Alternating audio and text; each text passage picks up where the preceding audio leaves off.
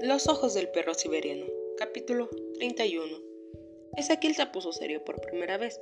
Antes estaba divertido por mi presencia. Sabía que había ido a buscar algo y que no me atrevió a preguntar. Pero igual me contó la historia. Hace poco más de un año y medio fui con Nicolás a la casa de una amiga suya. ¿Te acuerdas de Nicolás? Bueno, no importa.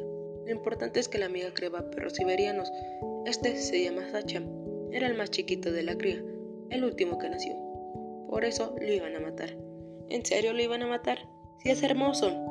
Sí que es hermoso, no es cierto, dijo acariciándolo. Pero a los últimos de cada cría, los criadores los matan. Son los más débiles, los menos puros de la raza. Los criadores viven de la pureza, ese es su negocio. No les conviene que haya perros impuros dando vueltas por ahí. Si vos conoces otros perros de esta raza, te puedes dar cuenta que este tiene las orejas un poco más grandes y tiene los ojos marrones, interrumpí. Esto no tiene nada que ver. Además, a mí me gustan así, marrones. Hay un cierto aire de verdad en los ojos de los perros siberianos, como si supieran nuestros secretos. Ah, ese es un delirio mío, no me hagas caso. Pero lo que no puedo creer es que los maten. La gente no entiende nunca que es diferente.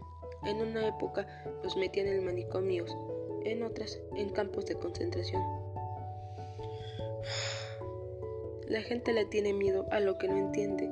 Si la sociedad margina a los que son diferentes, ¿qué destino puede tener un perro que tiene las orejas un poco más grandes?